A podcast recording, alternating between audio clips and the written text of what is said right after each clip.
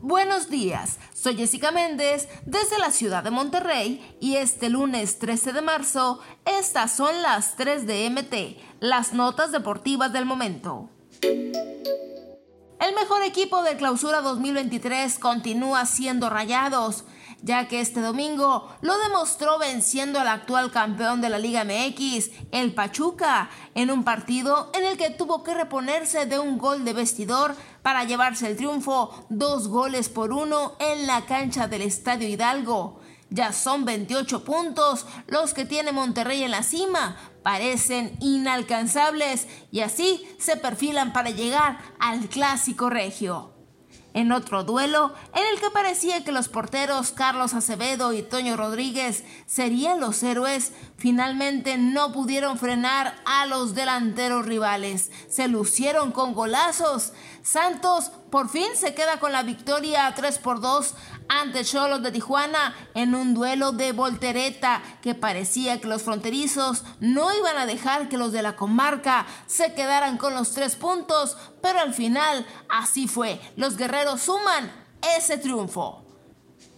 Para cerrar la jornada, Juárez y Necaxa se enfrentaron y era un partido muy aguerrido que al final el empate fue 1-1 en el estadio Olímpico Benito Juárez.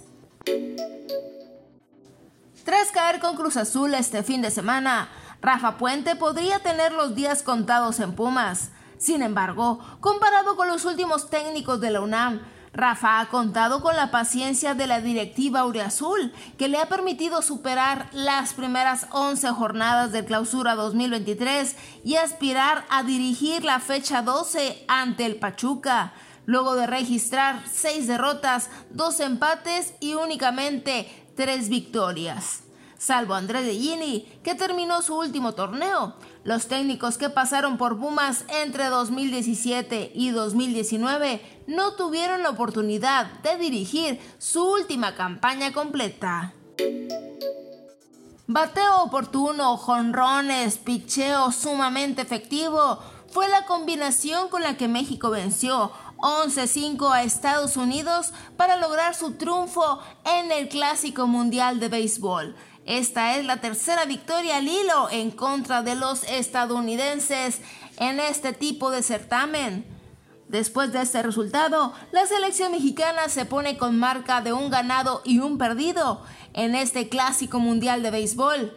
Así tiene su destino en las manos. Primero enfrentará este lunes un descanso para después estar listos el martes para enfrentar a Gran Bretaña y el miércoles a Canadá en busca de su pase a los cuartos de final.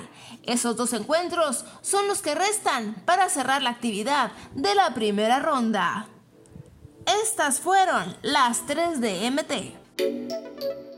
No olvides suscribirte para recibir la información deportiva más relevante del momento. Esta y todas las noticias las puedes encontrar en mediotiempo.com y en todas sus redes sociales.